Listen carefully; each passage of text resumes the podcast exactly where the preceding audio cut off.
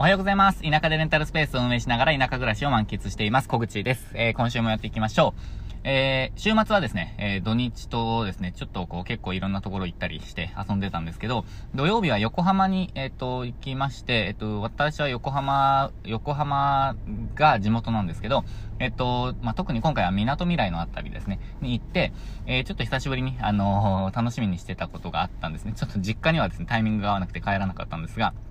何しに行ったかというと、えっ、ー、とですね、大道芸見に行ったんですよ。で、えっと、港未来って、えっと、野毛っていう、あの、エリアが近くにあって、そこの野毛の大道芸っていうのが日本でも結構こう、大道芸のメッカとして言われていて、で、えっと、まあ、その港未来地区とか、まあ、あの、ランドマークとかクイーンズスクエアの間あたりとか、あとは山下公園とか、なんかそのあたりで大道芸を、まあ、公式に、横浜市が許可をして公式にやってるんですね。で、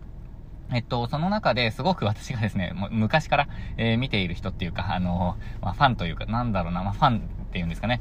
の人がいて、えっと、川原明さんっていう人がいるんですよ。で、その方、えっと、私が、どうだろうな、本当中学生の時から見てるんですね。えっと、で、それって25年ぐらい前なんですよ。で、えっと、もうその当時から見てたんですが、その、昨日久しぶりにお会いして、で、あの、面識があるとかではないんですけど、多分顔は覚えてくださっていたみたいですごく嬉しかったんですけど、えっと、最近来てましたって話になって、で、いや、来てなくて、あの、実は栃木に、あの、移住して、今日は、えっと、こっちに来ました、みたいな。で、帰省したん、帰省したからですかとか、帰省したんですかみたいに言われたんですけど、いや、今日のために、あの、えっと、なんか上演、上演というか、その、まあ、人を見て、えっと、人のスケジュールを見て、えっと、来たんですって言ったら、まあ、感激してくださって、でも本当に、えー、もう期待通りというか、期待以上に、えー、やっぱりそのパフォーマンスも楽しくて、もう、本当に楽しい、えー、一日でしたね。えっと、もう本当に帰りが10時ぐらいになっちゃったんですけど、9時、9時ぐらいになっちゃったんですけど、いや、楽しかったですね。で、それ以外にも、あの、港未来って本当に久しぶりに、まあ、あんまり、もう、以前はもう本当に頻繁に行ってましたけど、最近もちろん行けないじゃないですか。で、やっぱり新しいことがたくさんあって、えっと、まあ、レストラン関係も、お店関係も全然新しい、もう全然行ったことないところばかりでしたし、あとは、桜木町の駅からワールドポーターズのあたりまで、あの、ゴンドラっていうか、ロープウェイが走ってるんですよ、今。去年の3月か4月ぐらいかな。2021年に開通していて、まあ、それも初めて乗りました。えー、いや、もういいですね。なんか、あの、面白かったです。あとは、あの、コスモクロックっていう、あの、観覧車ですね。あの、以前は世界一大きかったんですけど、観覧車に乗ったり、まあ、家族3人で、えー、楽しみました。で、昨日はですね、あの、佐野ですけど、佐野で気球に乗って、あの、バルーンですね、気球に乗って、えっと、まあ、楽しむみたいなイベントに参加したりして、まあ、えー、充実した週末を、えー、過ごしましたという、まあ、雑談から入りましたが、まあ、そんな、えっ、と、週末を過ごしてました。まあ、最近やっぱり、うんと、いいなって思うのは、やっぱり体験ですね。えっと、エンターテイメントを見たり、まあ、体験をするっていうところに、えっと、時間とお金もかけていきたいな、みたいに思っています。まあ、そんな感じで、えー、週末を過ごしました。で、えっと、今日のテーマはですね、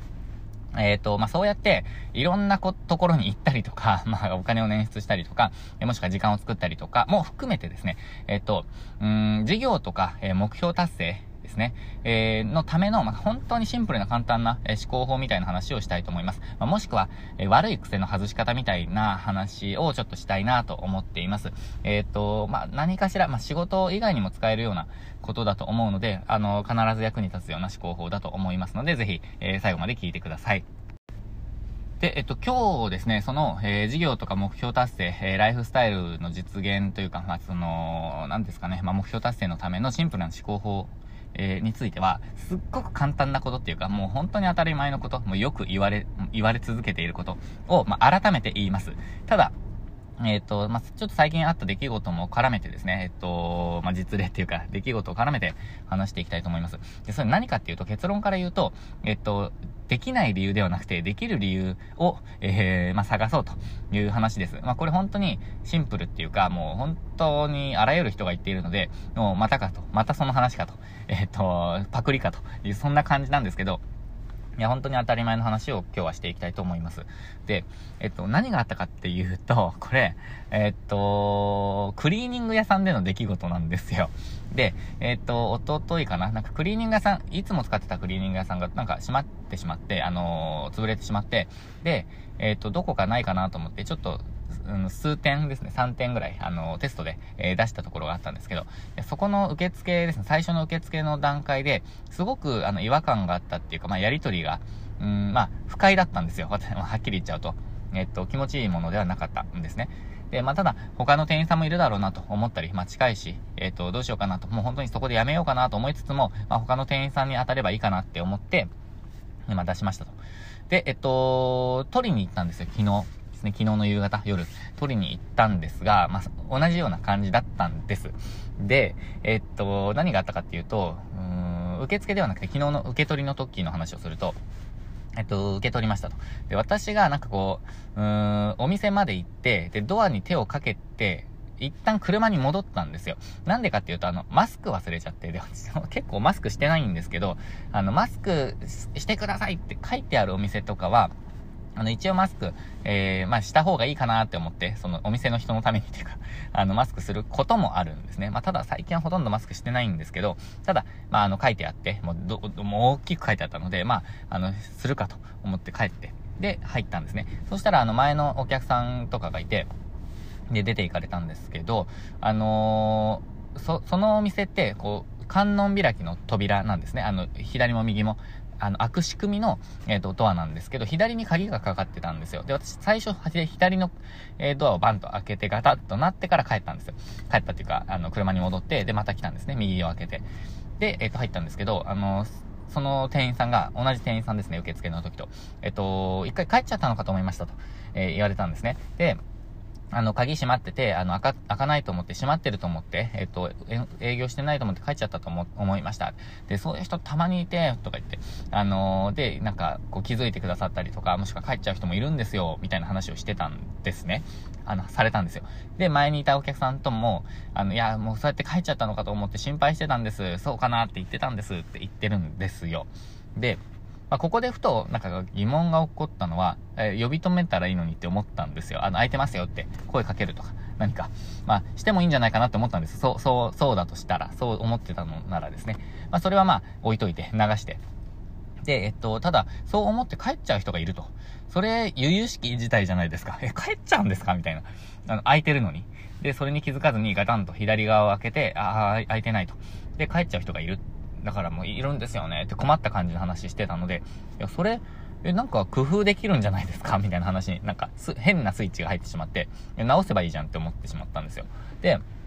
その時に色々アイデアを出しました。えっと、ま、まずはシンプルに鍵閉まっちゃって、あの、ミスって鍵閉まっちゃってんじゃないかと思って、ドアをチェックしようとしたら、あの、あ、閉めてるんですと言うんですね。で、なんか、うんと、震災の時、なので3.11ですよね。あれって2020、2011年ですよね。えっと、もう11、2年、11年前、12年前近くになるんですけど、えっと、その時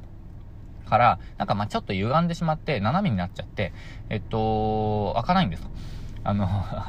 バーンって開いちゃうとか、なんか、あ、開こう、開けようとしても引っかかるんですみたいな、なんか、そんな感じの話をされてたんですね。いや、じゃ、あ直せるんじゃないですかみたいな話をしたら、いや、それも、大家さんになんかこう、許可を取ってなんとかしないといけなくて、あの、いや、ダメなんですよ、なんとか、まあ、なんかややこしくなっちゃうじゃないですかみたいな話をしてたんですね。まあ、じゃあそれはないのかと。あの、おまあ、お金もかかるしなと思ったんですよ。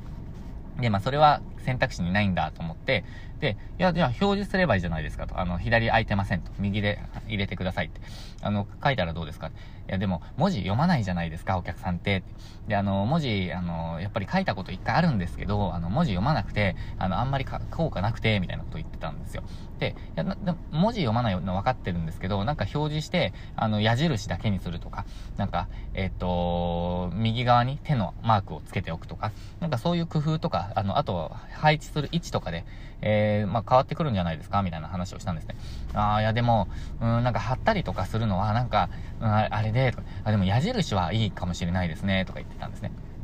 でも、矢印とかっていうよりも、なんかもう、開かない仕組みにしちゃう方がいいんじゃないですか？みたいな話をしたんです。で、取っ手が両方あるんですよ。その左側のドアにも。まあ、あの、外側にも内側に。で、取っ手があるので、その取っ手自体外して、もう左で開けようっていう、あのー、選択肢さえ、その頭に浮かばないようにしちゃった方がいいんじゃないですか？て話をしました。で、あの、携帯使いながらとかでふーっと行くと、あの、多分、左で開けちゃう人も結構いると思いますよ、みたいな。で、私が懸念するのは、あの、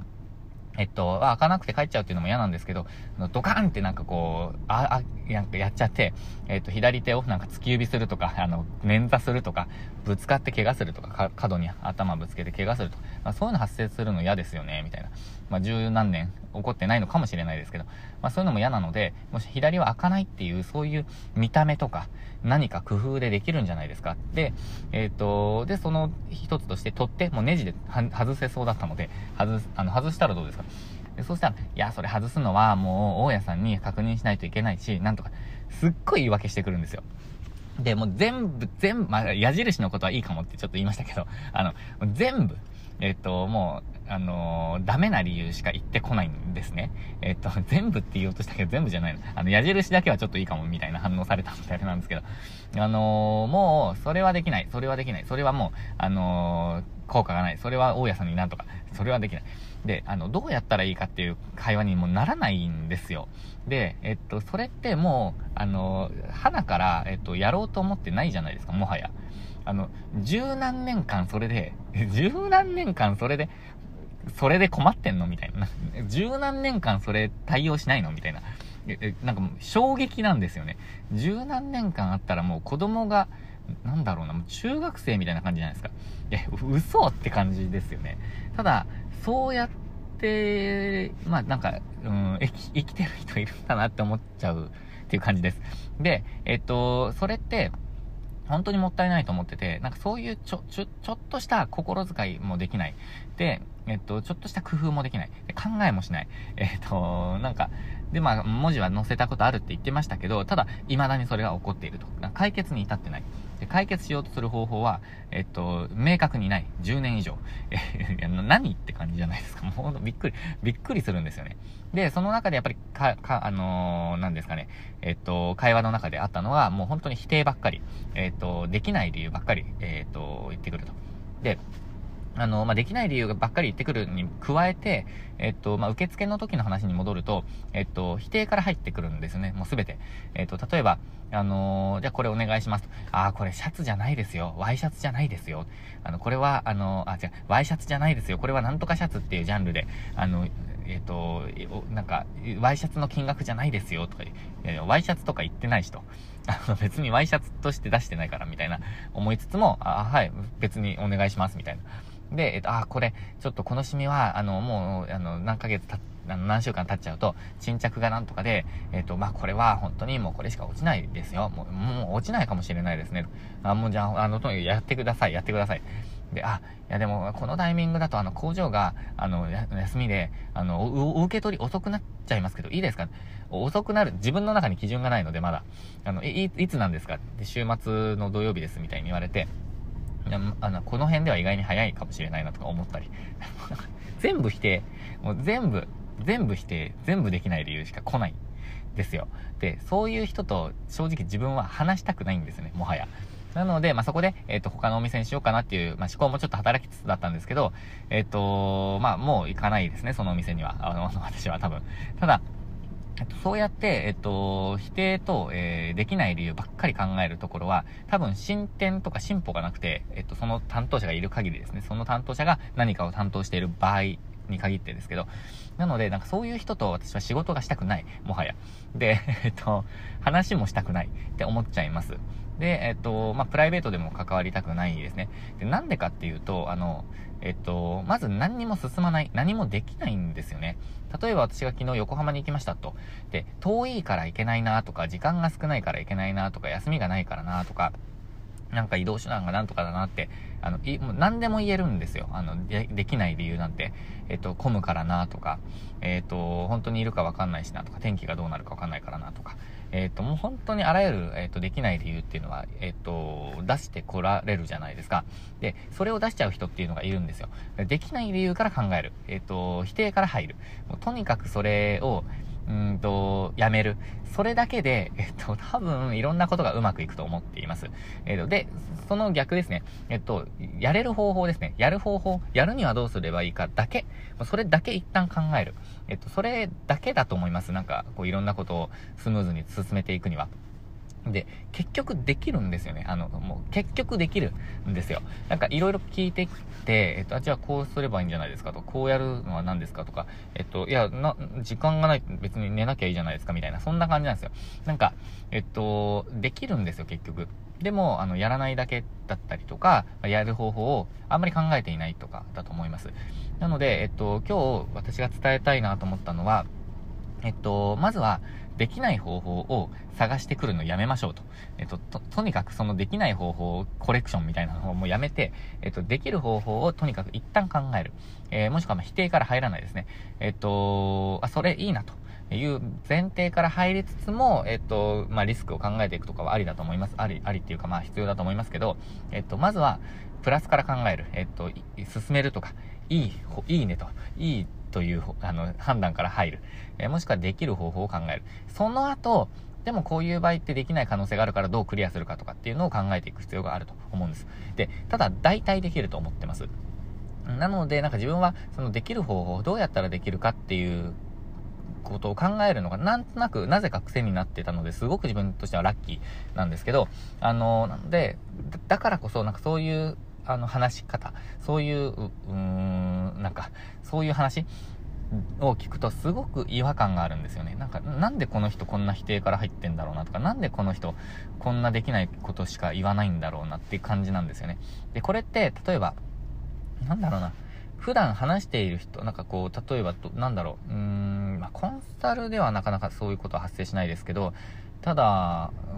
ーん、まあ、無料相談の時、まあ、違うな、セラピストさんのご相談に乗ってたりとかするときかな、あの、見学とかで、えっと、いや、じゃあそういうのとか、こういうのやってみたらどうですかとか、あとは、教室の先生にこういう商品とかってどうですかみたいな話をしたときに、いや、でもそれは、なんとかだから、いや、やったことないじゃないですか、みたいな。えっ、と、そういう、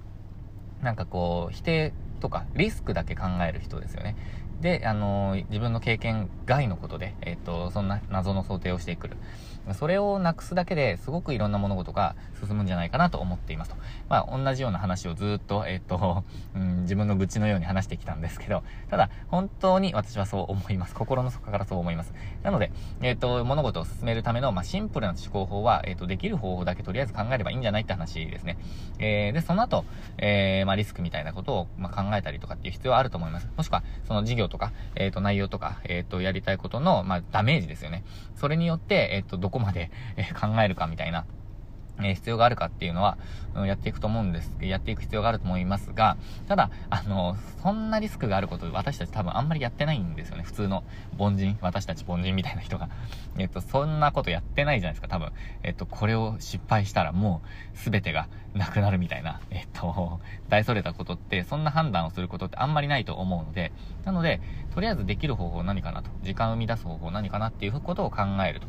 今日までに終わらせないといけない、明日までに終わらせないといけないっていうなら、えっと、とにかくまあそれだけやるとか、それをやる方法を考えるみたいな。まあ、そこのあたりちょっと自分は、えっと、短いスパンでのっていうか、その仕事単位でのやつはなかなか私はあの実行できない日もあるんですけど、まあ、ただ、えー、やると、えー、やらなきゃいけないとか、えっと、これやりたいっていう時は、やる方法から考える。ですよね。えー、自分の好きなことだとそれって自然とできると思うんですよ。ここの、例えばなんか、どうだろうな、好きなアーティストの人とか、まあその歌手みたいな人がいて、えっ、ー、と、どうにかここの、まあ、九州で行われる、えっ、ー、と、コンサートに行かなくてはいけないと。もう絶対行くんだと。そうしたらなんかもう有給を取ってとか、お金を捻出してとか、インターネットでチケット探しまくってとか、なんかやると思うんですよね。ただそれを、えっと、他の目標にもやる、それだけかなっていう感じがしています。えー、ということで、えー、今日はですね、えっ、と、なんかちょっとマインド寄りの話だったんですけど、えっ、と、月曜からですね、えっ、と、まあ、やる気を自分もですね、鼓舞するためにこの話をしました。えっ、と、事業とか目標達成とか、え理想のライフスタイルを、まあ、実現するための、えシンプルな思考法ですね、えやる方法、できる方法だけを考えると。いう話をさせていただきました。何かの参考になれば嬉しいです。ということで、今週ですね、私も、えっ、と、いろいろ進めたいことがたくさんあるので、えー、今日も、えー、今週も、えー、チャレンジしながら頑張っていきたいと思います。今日も最後までご視聴いただきまして、ありがとうございました。